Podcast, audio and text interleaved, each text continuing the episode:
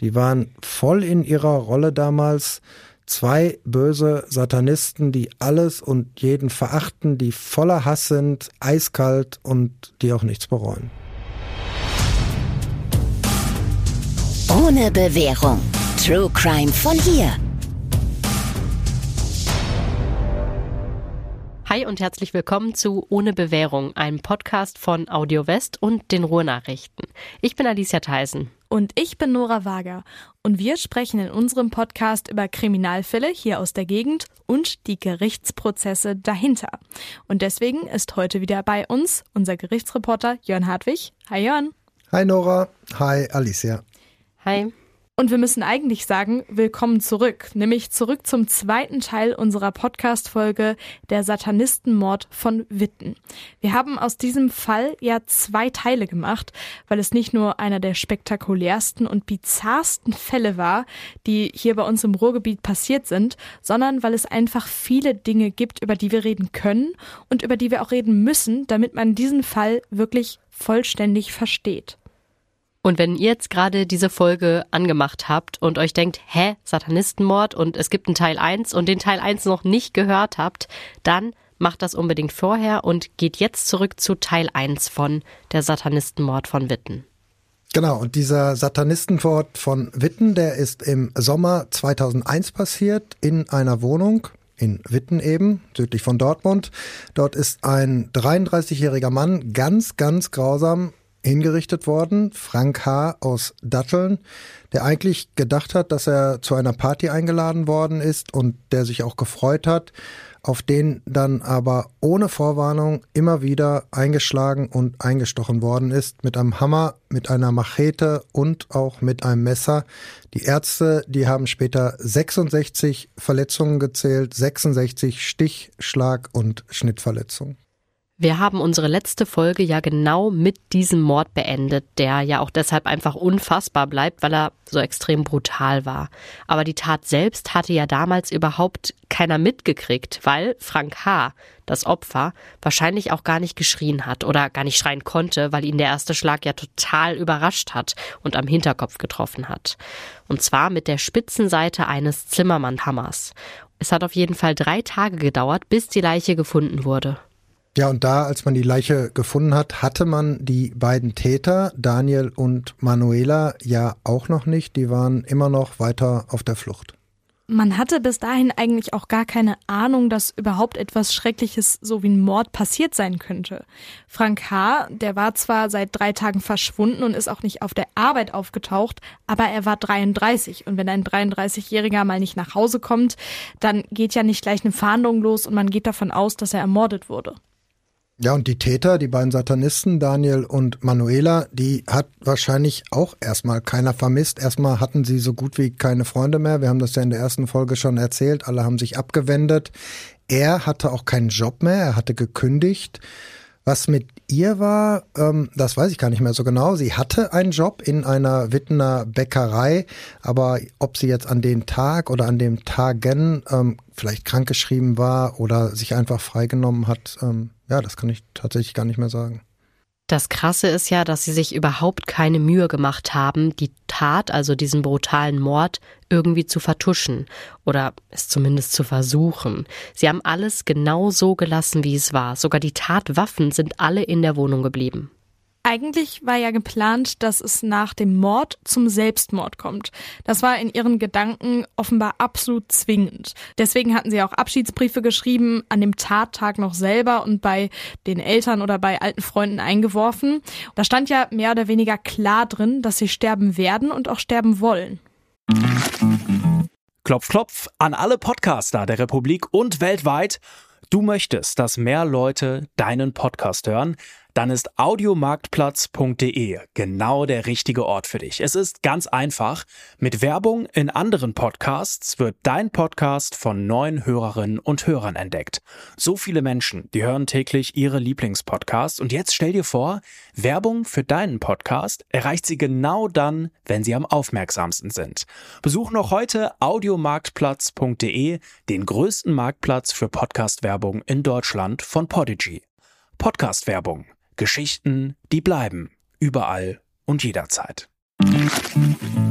Aber du hast schon gesagt, es war der eigentliche Plan und im Endeffekt sind sie direkt nach dem Mord einfach abgehauen, also haben die Wohnung verlassen und sind mit dem Auto weggefahren. Ja, aber die Briefe, die gab es natürlich trotzdem und genau diese Briefe, die waren ja dann damals auch der Grund, warum die Leiche von Frank H. überhaupt gefunden worden ist. Manuelas Mutter, die hat nämlich auch einen dieser Abschiedsbriefe gekriegt. Sie hat ihn gelesen und ja, sich wahrscheinlich auch total erschrocken, Angst gekriegt. Sie hat dann die Polizei informiert und ähm, ja, die Beamten, die sind dann in die Wohnung gegangen, in die Wohnung ihrer Tochter. Und dann ist halt das Ganze losgegangen. Die Fahndung ist angelaufen, es gab eine große Pressekonferenz und es wurde überall berichtet, weil es natürlich auch sofort hieß, das hier, das war ein Mord von zwei Satanisten, ein Mord im Namen des Teufels. Weil es dafür ja ganz, ganz viele Anzeichen gab. Einmal, wie die Wohnung aussah von Manuela. Da waren ja wirklich ganz, ganz viele satanistische Zeichen. Und Frank H. hatte ja auch ein Pentagramm in die Haut geritzt. Ja, und die Flucht statt Selbstmord, das ist übrigens ähm, so eine Sache, die ich vor Gericht schon häufiger erlebt habe, dass Angeklagte zunächst vorhatten, sich nach einem Mord oder nach einem Totschlag auch selbst das Leben zu nehmen, dass sie es dann aber einfach nicht geschafft haben, weil sie wahrscheinlich der Mut verlassen hat, was dann wohl auch hier der Fall war, obwohl die beiden das, ähm, also Daniel und Manuela, nie zugegeben haben. Obwohl die beiden sich nicht an ihren Plan gehalten haben, sind die nicht völlig in Panik geflohen. Sie sind erstmal ganz in Ruhe von Witten nach Herten gefahren, zu den Eltern von Daniel, der hat ja noch zu Hause gewohnt. Da hat er dann in aller Seelenruhe noch ein paar Anziehsachen aus seinem Zimmer geholt und er hat den eigenen Abschiedsbrief, den er seinen Eltern geschrieben hat, in den Briefkasten geworfen. Also nicht einfach auf den Küchentisch gelegt. So wollten die beiden wahrscheinlich noch ein bisschen Zeit gewinnen. Hatten Sie denn dann quasi einen Plan B, was Sie jetzt machen wollten? Ob sie einen Plan B hatten, äh, weiß ich nicht. Ob sie ein richtiges Ziel hatten, ähm, kann man wahrscheinlich auch nicht so sagen. Sie sind in Richtung Osten gefahren, ähm, zunächst nach Hannover. Da sind sie dann über Nacht geblieben, haben sich erstmal in einem Hotel eingemietet. Und was man auch dazu sagen muss, die beiden haben Waffen mitgenommen. Also nicht die Tatwaffen, die waren ja wie gesagt noch in der Wohnung, aber sie hatten zwei Gaspistolen dabei, die auch geladen waren. Das war aber damals zumindest rechtlich noch kein Problem. Heute braucht man da einen kleinen Waffenschein, wenn man eine Gaspistole in der Öffentlichkeit dabei haben will. Aber damals, wir reden ja hier immer noch über das Jahr 2001, da war das halt noch nicht so. Der kleine Waffenschein, der kam erst zwei Jahre später. Die Frage ist halt, wollten die diese Waffen denn benutzen? Auch das kann man, glaube ich, gar nicht so einfach beantworten. Also zunächst sah es nicht danach aus, dass sie die Waffen benutzen wollten, dass sie die einsetzen wollten. Nach dieser Nacht im Hotel in Hannover, da sind sie mit ihrem Auto auch erstmal in eine Werkstatt gefahren, also auch jetzt irgendwie gar nicht panisch, nichts musste schnell gehen. In dieser Werkstatt, da haben sie sich neue Autoreifen besorgt und danach sind sie dann weiter nach Magdeburg gefahren und haben auch da wieder in einem Hotel übernachtet. Das war dann übrigens die Nacht, in der sie zum ersten Mal Sex hatten. Vorher hat sie das angeblich nicht interessiert. Daniel hat mal gesagt, dass das für ihn Inzest gewesen wäre. Die beiden haben sich ja, wir haben in der ersten Folge darüber gesprochen, gefühlt, als wären sie eine Seele, die jetzt erst wieder zusammengefunden hat. Und Manuela hat dazu gesagt, das ist eine sterbliche Angewohnheit, etwas Niederes. Bei uns ging es um den Austausch von Blut. Das ist eine ganz andere Ebene, nichts Irdisches. Aber auf der Flucht, da war das dann wohl was anderes.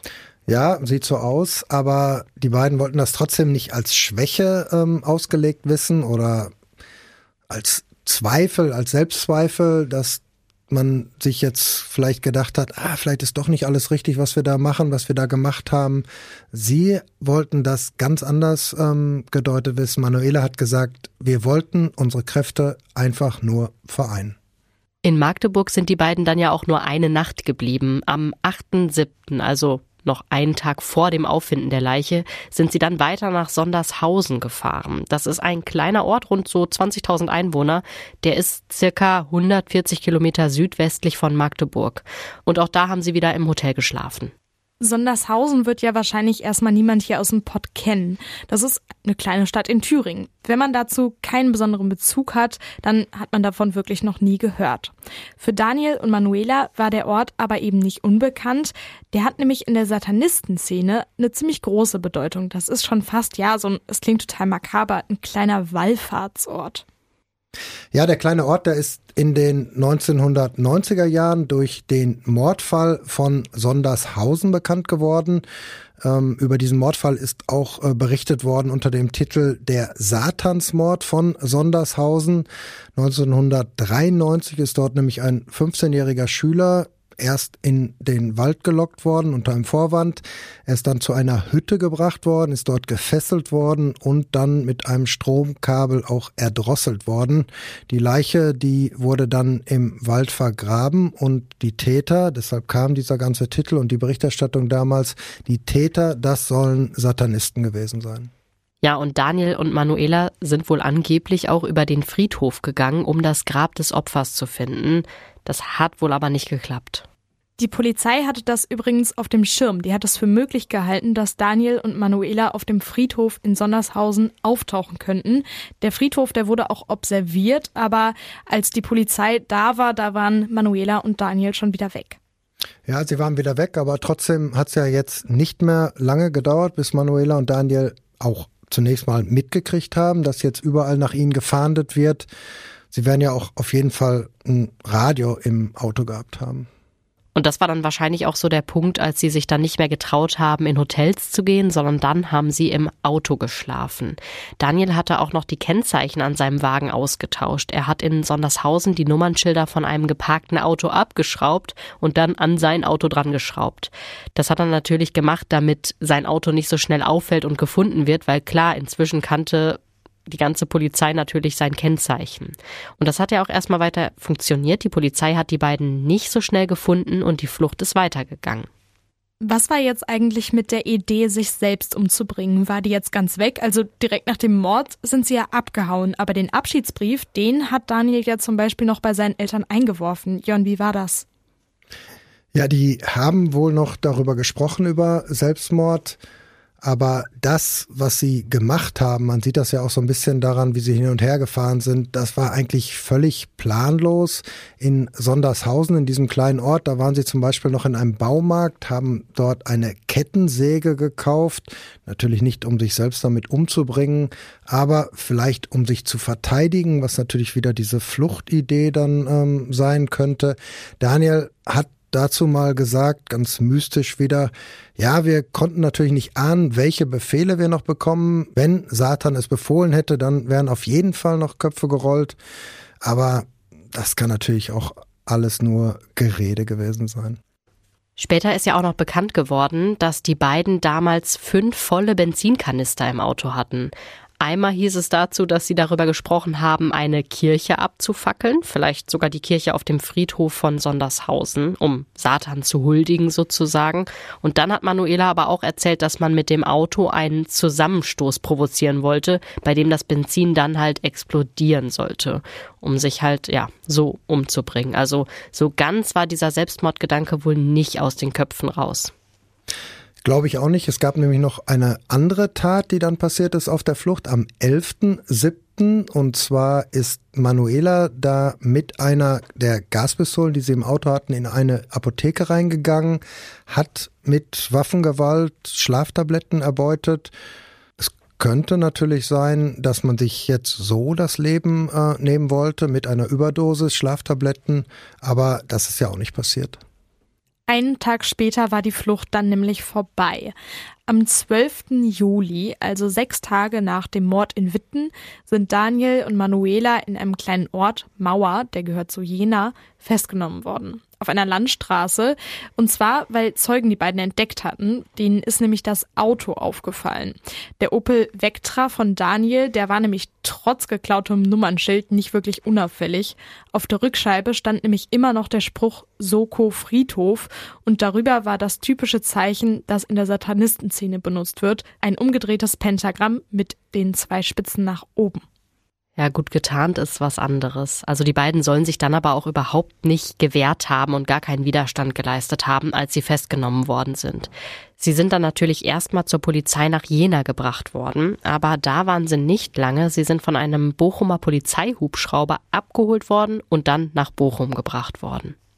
Ja, und das konnte man damals sogar fast live miterleben, was auch wieder so eine Sache ist, die ich äh, nie wieder ähm, erlebt habe und von der ich auch nie wieder gehört habe weiß auch gar nicht, ähm, ja, ob es woanders schon mal gab. Die ganzen Journalisten, die berichten wollten über diesen Fall, die sind damals auf dem Garagenhof der Bochumer Bereitschaftspolizei äh, gewesen. Da ist so ein bestimmter Bereich extra abgesperrt worden.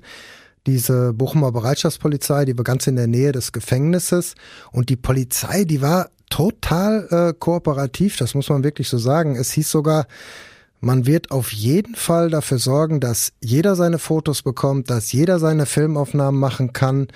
Also drängeln, wenn man das jetzt mal so übersetzt, drängeln war absolut nicht nötig. Ähm, die Polizei hat klar signalisiert, wir lassen uns Zeit, ihr kriegt eure Bilder.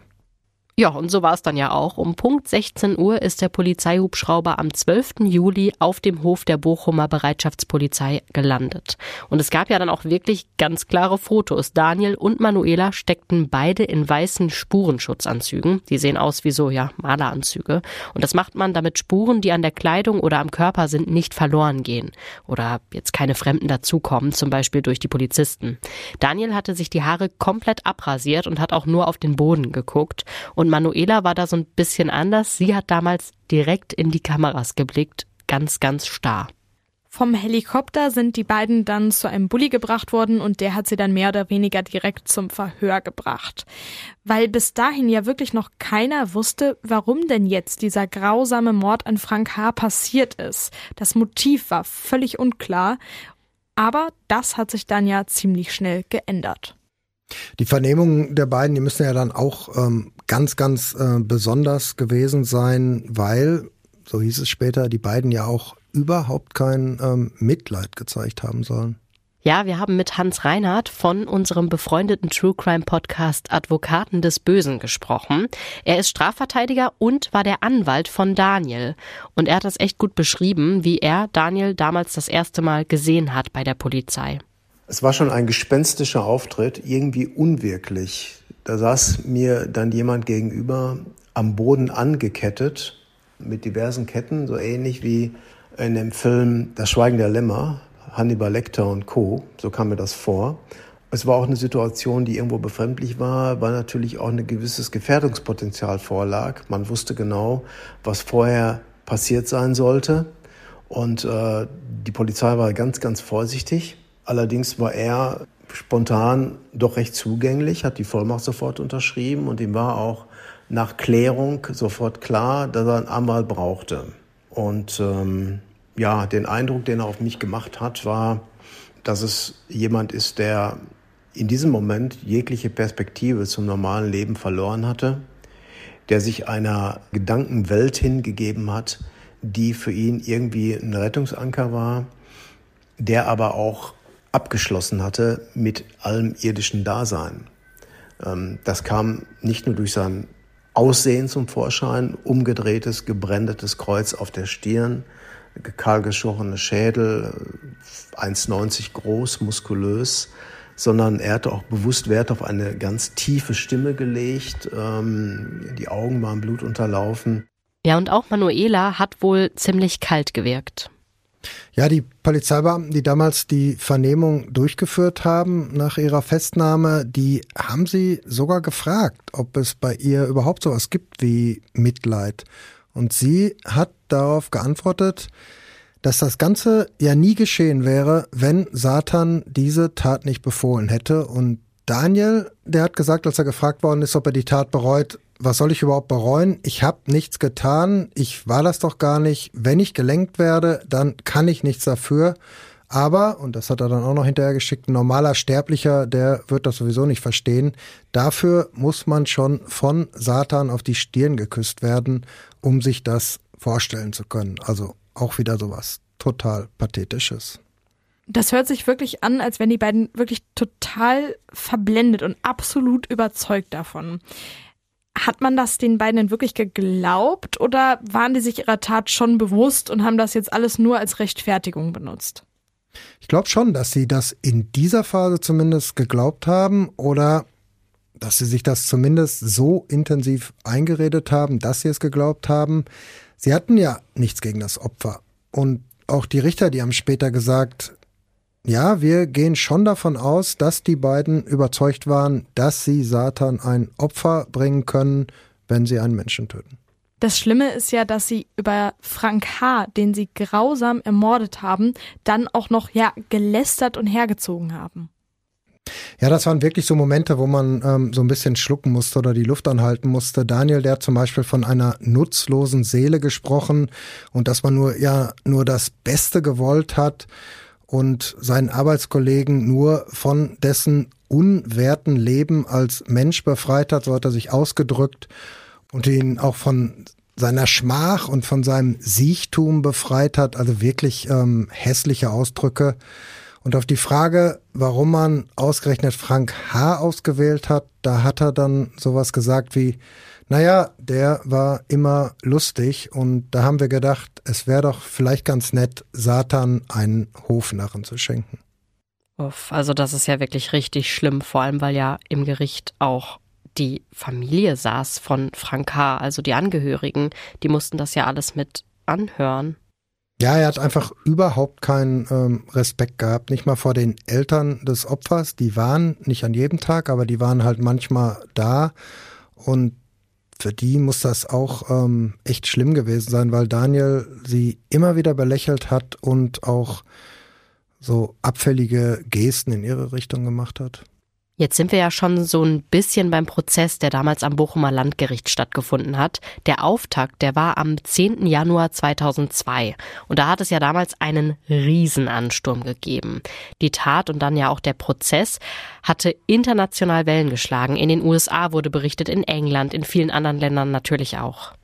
Ja, und neben den ganzen Journalisten, die damals dabei waren, das waren so rund 60, wollten natürlich auch unwahrscheinlich viele Zuschauer damals ins Gericht kommen. Sie wollten Daniel und Manuela sehen. Das Gericht hat deshalb extra Platzkarten ausgegeben, um den Ansturm ja so zumindest einigermaßen kontrollieren zu können. Um 14 Uhr sollte es damals losgehen. Eine Stunde vorher wurden die Platzkarten verteilt, 120 Stück. Aber das war natürlich viel zu wenig. Später ist dann sogar erzählt worden, dass einige versucht haben, ihre Karten ähm, zu verkaufen, dass sie sie sogar verkauft haben, um damit so ein bisschen Geld zu machen. 20 Euro ähm, pro Karte, davon wurde damals gesprochen. Aber ich weiß nicht, ob das stimmt.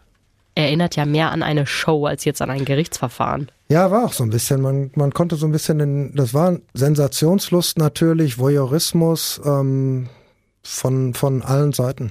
Jeder wollte die Satanisten von Witten sehen. Genau, jeder wollte die sehen.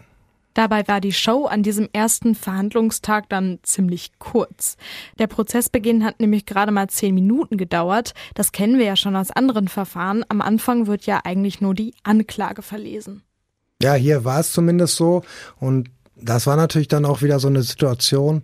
Man hatte ja schon eigentlich über alles berichtet. Wir wussten ja schon von der Tat, die Festnahme, ähm, was in der Anklage steht, das, das war eigentlich auch schon bekannt.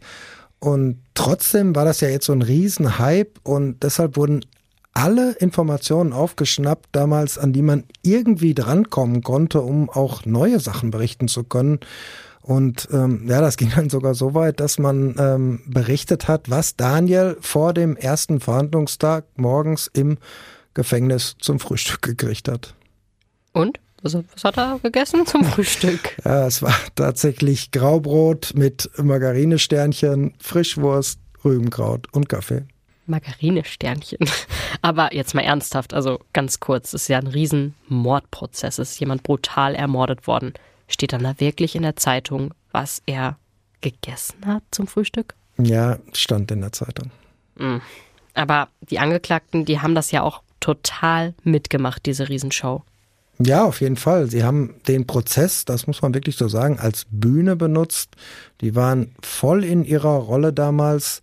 Zwei böse Satanisten, die alles und jeden verachten, die voller Hass sind, eiskalt und die auch nichts bereuen. Aber gut aussehen wollten sie trotzdem.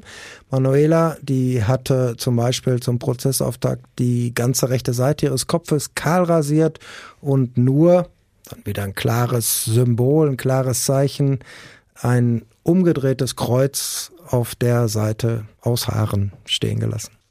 Wie sah denn Daniel aus und wie hat er sich vor Gericht gegeben? Also er sah normal aus, würde ich jetzt mal sagen, wenn man das damit was anfangen kann. Die, die Haare wieder ein bisschen länger. Ähm, am Anfang haben wir gedacht, na, ist der Auge schminkt, aber ähm, kann ich gar nicht so sagen. Daniel war eigentlich jemand, der vor allem durch Gesten und ähm, der verbal provozieren wollte. Einmal ist er zum Beispiel in den Saal gekommen, hat seine Arme weit ausgebreitet und dann ganz laut mein Volk gerufen. Oder ähm, was er immer wieder gemacht hat, er hat die Hand zum Teufelsgruß geformt oder halt ähm, ja, hässliche Grimassen geschnitten. Ja, und Manuela ist ja auch total in ihrer Satanistinnenrolle aufgegangen. Ja, das war auch ähm, skurril, so ein bisschen lächerlich eigentlich auch schon, wenn man das beobachtet hat. Ab dem zweiten Verhandlungstag, da ist sie mit Sonnenbrille ähm, aufgetaucht. Zur Erklärung wurde dann von ihren Verteidigern gesagt, ähm, sie kann das Tageslicht äh, nicht vertragen. Die Verteidiger haben damals sogar beantragt, dass die Rollos in dem großen Schwurgerichtssaal im Bochumer Landgericht heruntergelassen werden, um den Saal halt abzudunkeln. Aber das haben die Richter nicht gemacht. Aber haben Sie ihr denn erlaubt, die Sonnenbrille aufzulassen? Das ist ja eigentlich auch nicht so üblich. Oder hast du sowas schon mal erlebt? Noch nie, ähm, habe ich noch nie gesehen, noch nie erlebt. Ich glaube auch nicht, dass das nochmal passieren wird. Aber die Richter, die haben damals sowieso total viel erlaubt, wenn man darüber nochmal nachdenkt. Wir Journalisten, vor allem die Fotografen die Kameraleute, die an jedem Prozesstag damals da waren, die durften bis direkt vor die Anklagebank gehen zum Beispiel die konnten den beiden, Daniel und Manuela, die Mikros fast direkt vors Gesicht halten. Normalerweise ist das völlig anders. Da gibt es immer so einen Bereich, der abgesperrt ist, sodass man auch wirklich auf Abstand bleibt. Aber hier sind sogar Fragen gestellt worden, was, also Fragen an die Angeklagten, was sonst auch äh, völlig undenkbar ist. Was waren das denn für Fragen? Ach, so ganz banale Sachen. Einer hat Daniel zum Beispiel gefragt, warum sind Sie hier? Aha, und was hat er geantwortet? Er hat dann geantwortet, um euch zu begrüßen. Der ähm, Kollege, der Journalist, hat aber dann sofort weitergefragt. Oder weil sie einen Menschen getötet haben. Und darauf hat Daniel dann geantwortet, weil ihm das wohl alles zu bunt wurde. Ihr glaubt doch nicht, dass ich euch Kloakenjournalisten Rede und Antwort stehe. Und damit war es natürlich dann auch erledigt. Aber es gab halt immer wieder solche Szenen. Das hört sich aber schon so ein bisschen an, als ob die Journalistinnen und Journalisten die Angeklagten auch provozieren wollten, oder? Ja, auf jeden Fall. Man wollte halt Reaktionen, man wollte Bilder, man wollte Grimassen, man wollte den Satansgruß, irgendwas Hässliches. Aber, darf man natürlich auch nicht vergessen, andersrum war es ja genauso. Die Angeklagten, die wollten ja auch provozieren. Mich wundert das schon ein bisschen, dass die Richter das zugelassen haben. Wir haben da gerade ja schon drüber gesprochen, dass die Familie von Frank H. ja auch im Gerichtssaal saß. Für die war das ja wirklich, wirklich schlimm. Ja, ähm, dazu ist dann auch im Prozess was gesagt worden. Die Richter, die haben gesagt, wir haben das ganz bewusst, also extra alles zugelassen, weil wir nämlich sehen wollten, wie sich die Angeklagten im Prozess geben um einfach mehr über sie zu erfahren, um ihre Persönlichkeiten äh, besser kennenzulernen, was am Ende ja auch wichtig ist. Das kann man sich auch vorstellen für die Frage, ist der Satanismus gespielt, ja oder nein? Ist eine Persönlichkeitsstörung vorhanden, ja oder nein? All dieses, ähm, wie sie sich gegeben haben, kann da ja hilfreich sein, um ähm, Fragen zu beantworten.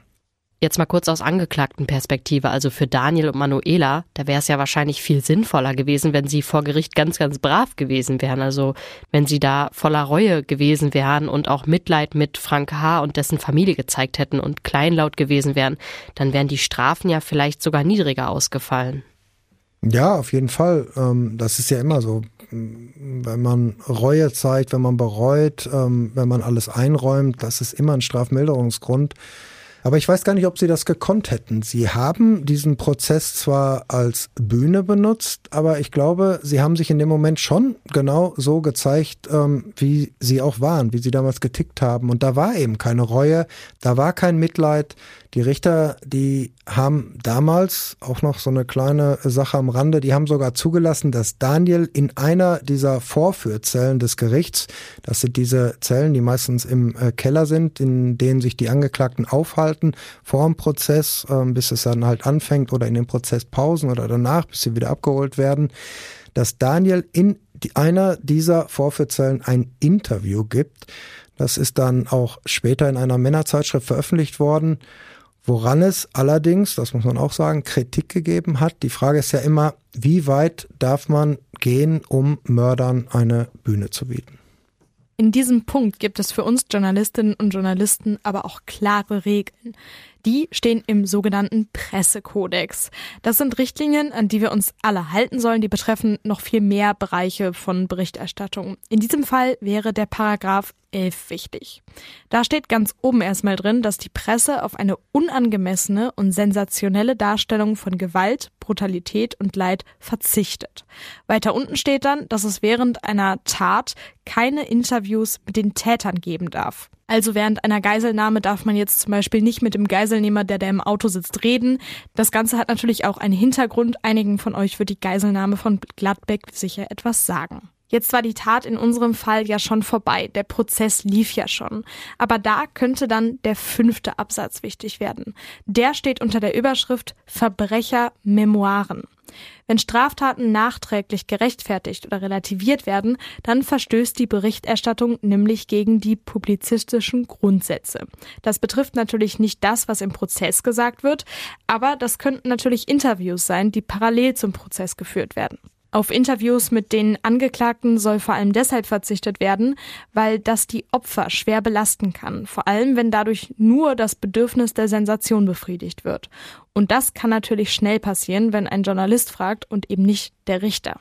Aber gerade deswegen, weil es eben einen Pressekodex gibt, an den sich die allermeisten Journalistinnen und Journalisten ja auch halten, ist es schon auch merkwürdig, dass dann das Gericht dieses Interview sogar zugelassen hat. Ja, ich habe ja gerade schon gesagt, dass das Kritik gegeben hat und wir haben deshalb natürlich auch nachgefragt. Der Vorsitzende Richter des Bochumer Schwurgerichts, der hat mir damals dazu gesagt, ich habe einfach keinen rechtlichen Grund gesehen, äh, dieses Interview zu verbieten. Das wäre nur gegangen, wenn es Sicherheitsbedenken gegeben hätte. Die gab es aus seiner Sicht aber nicht. Was allerdings interessant ist, im Bochumer Gefängnis, da hatte man das ganz anders gesehen. Da ist nämlich zuerst angefragt worden, ob man ein Interview führen kann mit Daniel. Und das ist von der Gefängnisleitung damals sofort abgelehnt worden. Aber im Prozess haben die beiden ja auch geredet. Manuela war die erste, die vor Gericht ein Geständnis abgelegt hat und die dabei auch ein bisschen über sich erzählt hat. Sie hat gesagt, dass sie sich schon mit 14 umbringen wollte, was aber dann wohl nicht geklappt hat, weil ihre Mutter ihre Pläne angeblich durchkreuzt hat. Und sie hat auch gesagt, dass sie dann später in einem Londoner Szeneclub das erste Mal auf Vampire getroffen ist, was sie dann ja offenbar total verändert hat. Ja, zumindest hat sie das so verändert, dass sie dann irgendwann auch selbst angefangen hat, ähm, andere Personen, Vampire vielleicht aus ihrer Sicht, zu beißen in den Hals, in die Arme, in die Beine, nur nicht in die Schlagadern, das hat sie gesagt, weil draufgehen sollte natürlich keiner. Dass sie da total drin aufgegangen ist und ja wirklich ihr ganzes Leben danach gerichtet hat, das zeigt ja schon irgendwie so ein bisschen, dass sie psychisch jetzt nicht ganz stabil war, oder? Genau. Ähm, das ist auch wirklich ähm, wohl so gewesen, weil das mit den Selbstmordgedanken im Teenageralter, das stimmt ja wirklich. Ja, das kann man sich ja auch vorstellen. Das muss echt eine schwere Krise gewesen sein. Den Psychiatern hat sie gesagt, dass sie sich damals gefühlt hat, als wenn sie einfach nicht in diese Welt gehört, nicht in diesen Körper, dass sie in ihrem Körper ja irgendwie gefangen ist. Sie hat sich als junge Frau dann schon sofort vom Mainstream abgesetzt. Sie hat sich der Wittener Punker-Szene angeschlossen. Da ist es ihr dann aber auch nicht besser gegangen, sie hat sich nicht wohler gefühlt und dann kam auch schon die Zeit in London, wo sie in einem Gothic-Club die echten Vampire kennengelernt haben will. Und darein hat sie sich dann halt immer weiter reingesteigert. Sie hat sich auf Friedhöfen aufgehalten, hat sich auch mal in ein Grab eingraben lassen, wohl mal um zu testen, wie das Feeling so ist. Und sie hat sich dann auch einen eigenen Sarg gekauft, der in ihrer Wohnung stand und in dem sie auch mal geschlafen hat. Wirklich wie so ein Vampir, den man vielleicht aus Filmen kennt. Ja, aber daran sieht man natürlich auch schon, dass der Satanismus jetzt genau das war, was sie völlig fasziniert hat. Gut und Böse, Gott und Teufel. Ähm, ja, das war einfach so ein, so ein ganz besonderer Reiz. Sie will Satan dann ja auch ihre Seele verschrieben haben und ihm geschworen haben, sein Wort als Gesetz zu akzeptieren und ihm auch, das gehörte dann wohl auch noch dazu, nach dem Tod noch zu dienen. Das ging dann sogar so weit, dass sie sich ihre Eckzähne hat ziehen lassen und ähm, die hat sie dann durch spitze Implantate ersetzt, damit sie eben aussieht wie ein Vampir. Aber so wirklich gut ging es ihr trotz all dem immer noch nicht. Sie war vor der Tat in psychologischer Behandlung, hat wohl auch Antidepressiva genommen, was ja zeigt, dass sie nicht so wirklich zur Ruhe gekommen ist. Die Psychiater, die haben später im Prozess von starken Minderwertigkeitskomplexen gesprochen, die überdeckt werden sollten, aber nicht nur bei ihr, sondern auch bei ihrem Mann, auch bei Daniel. Eigentlich war Daniel nämlich ziemlich intelligent und auch selbstbewusst. Aber er ist wohl nicht wirklich gut mit Kritik klargekommen. Ja, und das war wohl schon in der Schule so. Deshalb hat er auch das Gymnasium nicht geschafft. Warum er allerdings in diese, ja, düstere Todeswelt abgeglitten ist, das ist nicht so ganz klar. Er hat den Psychiatern von Albträumen erzählt, die er schon hatte, als er zwölf Jahre alt war. Das waren so Träume, in denen er Menschen angegriffen hat, ihnen die Köpfe abgebissen hat, dass er dann ihr Blut getrunken hat.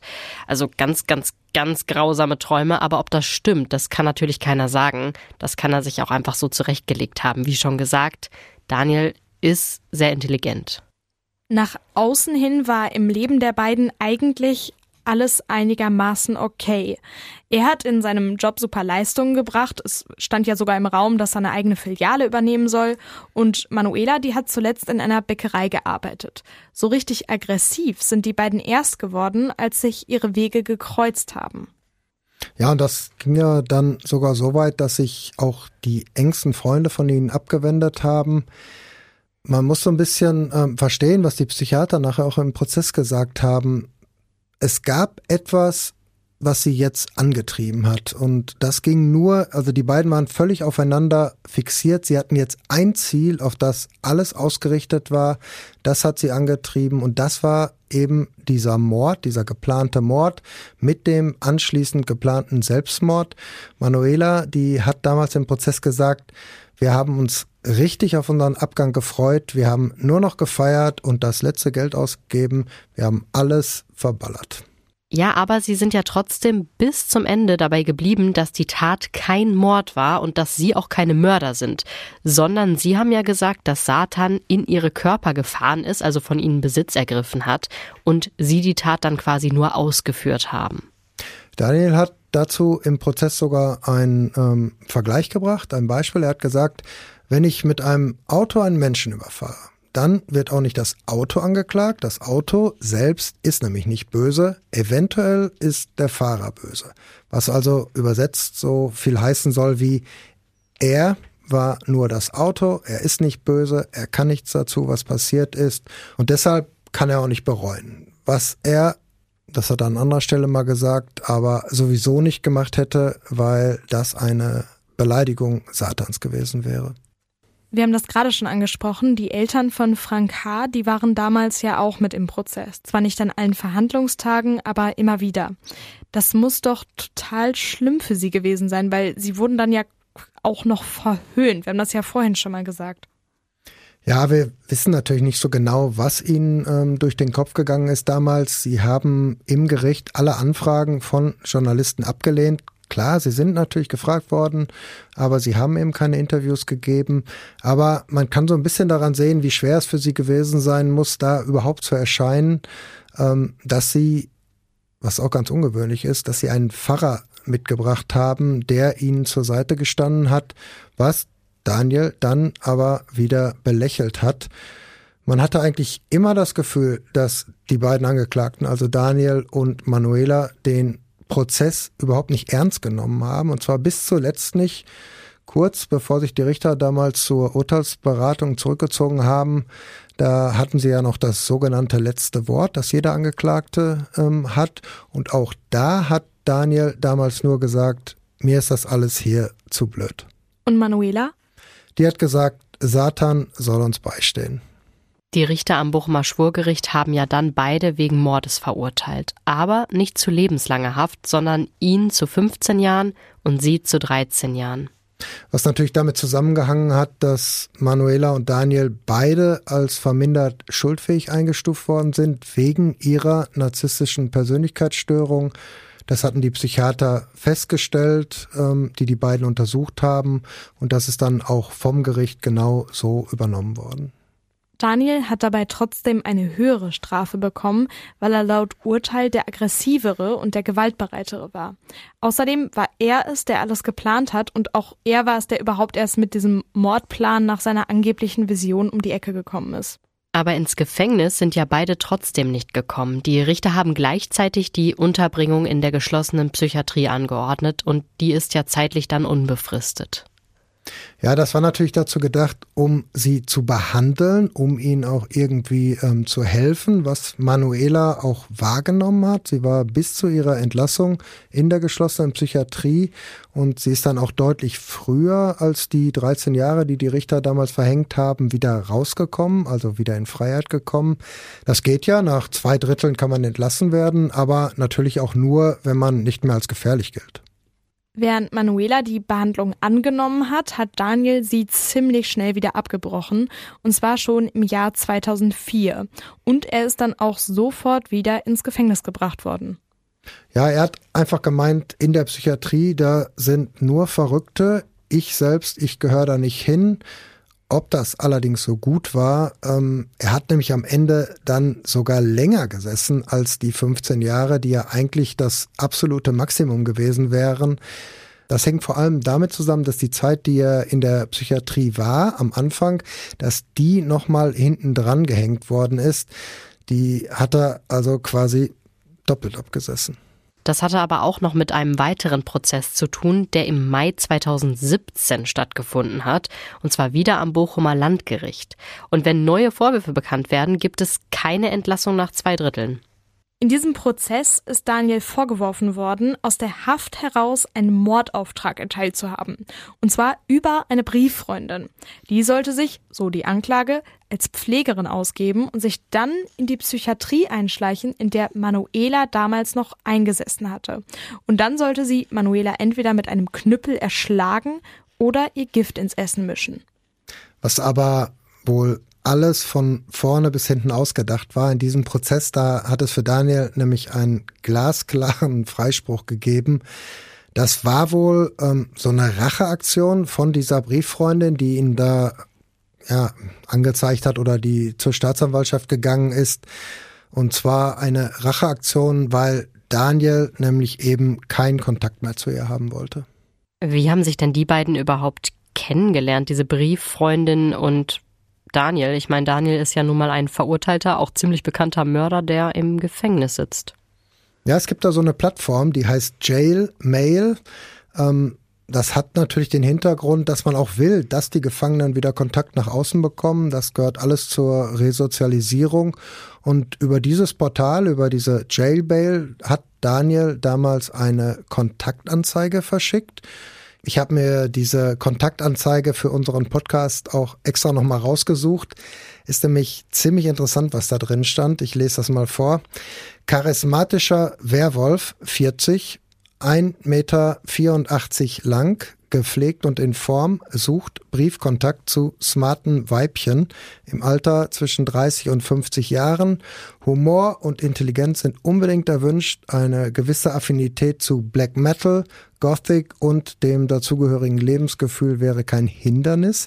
Wenn du magst, wartet ein vielseitiger, nach Werten lebender Mann auf deine Zeilen. Raum NRW von Vorteil. Das klingt ja fast so ein bisschen wie die Anzeige, mit der er im Sommer 2000 Kontakt zu Manuela dann gekriegt hat. Da war er aber kein Werwolf, sondern ein Vampir. Da hieß es ja, pechschwarzer Vampir sucht Prinzessin der Finsternis. Aber die Anzeige jetzt, die war ja auch zehn Jahre später. Finde ich schon irgendwie ein bisschen komisch, dass man sich da anmeldet. Also, weil man weiß ja ganz sicher, dass egal mit wem man da schreibt, der hat auf jeden Fall eine Straftat begangen, für die er im Gefängnis sitzt. Ja, aber es gibt wohl offenbar einfach Menschen, die spüren da so einen gewissen Reiz. Ähm, das habe ich vor Gericht auch schon häufiger gehört.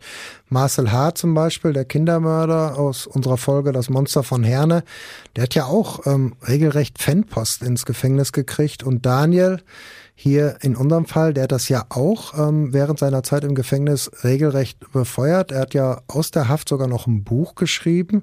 Das hieß äh, Fehlercode 211.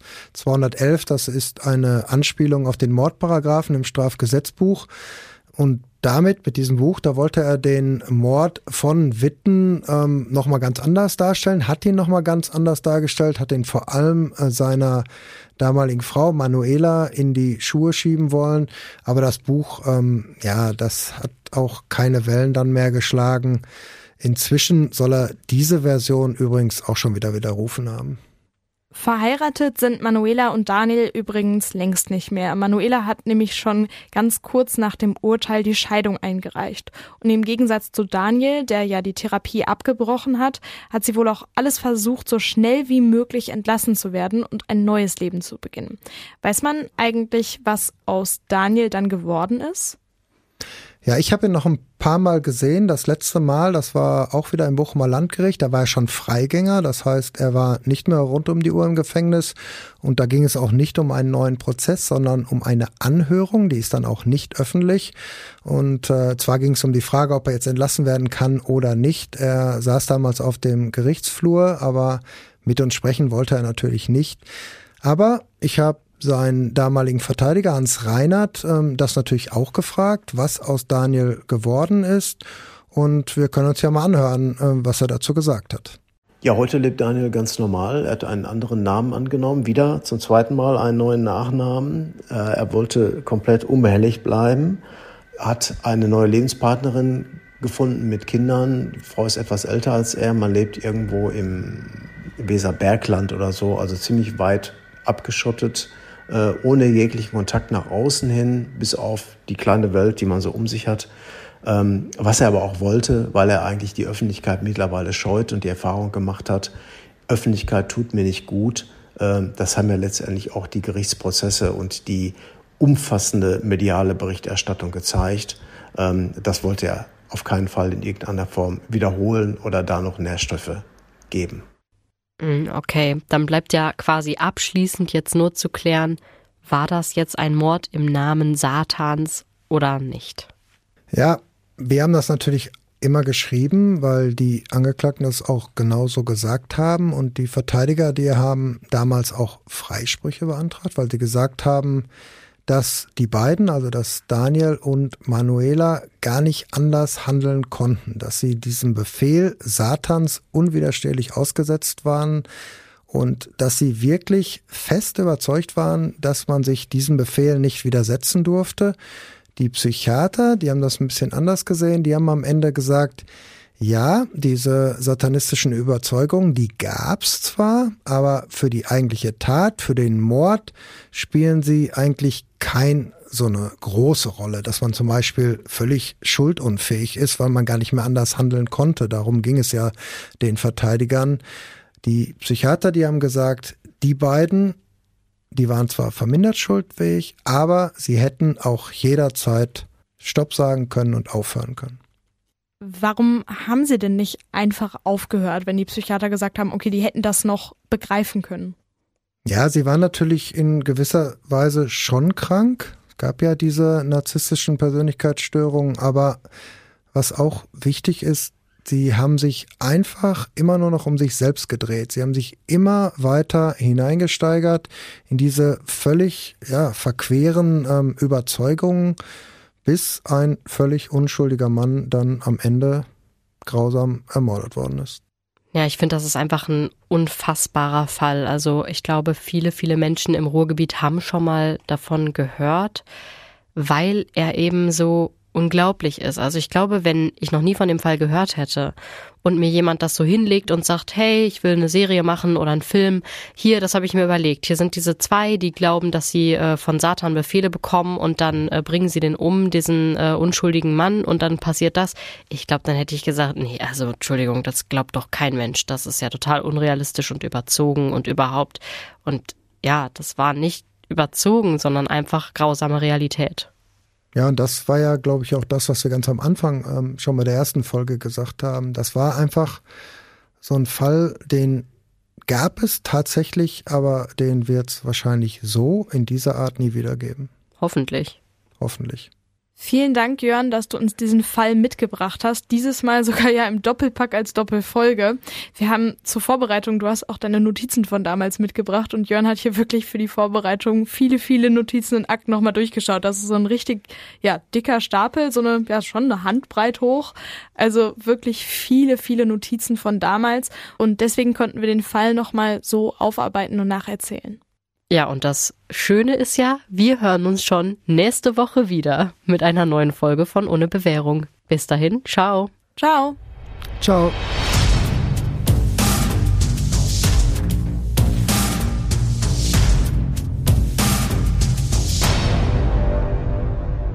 Wir haben für diese Folge mit Strafverteidiger Hans Reinhardt gesprochen und der hat, wir haben es auch schon erwähnt, auch einen True Crime Podcast zusammen mit einem weiteren Strafverteidiger Burkhard Benneken und Moderatorin Simone Danisch. Der Podcast heißt Advokaten des Bösen, kommt genau wie wir alle zwei Wochen raus und da geht's auch um echte Verbrechen hier aus dem Ruhrgebiet, nur eben aus Strafverteidigersicht. Also wie ist das, einen Mörder zu verteidigen? Und was sind das für Menschen? Was steckt hinter den Fällen? Wenn ihr jetzt denkt, auch das klingt interessant, dann hört gerne mal rein. Den Podcast Advokaten des Bösen gibt's genau wie uns überall da, wo es Podcasts gibt. Und wenn ihr Freunde oder Verwandte oder Familie habt, die unbedingt diesen Podcast hören sollten, dann empfehlt uns doch einfach mal. Und wenn euch der Podcast eh schon gefällt, dann könntet ihr auch gleich uns noch den Gefallen tun, uns Bewertungen dazulassen bei Spotify oder Apple. Wenn ihr uns da positive Bewertungen gibt, dann hilft das, den Podcast bekannter zu machen. Und wenn ihr jetzt sagt, hey, voll cool, ich würde gerne mal wissen, wer das denn so ist, der diesen Podcast macht, dann schaut doch mal bei Instagram vorbei. Da könnt ihr uns auch gerne immer schreiben mit Kritik oder vielleicht auch mal einem Lob dalassen. Freuen wir uns auch immer drüber. Wir heißen bei Instagram ohne Bewährung.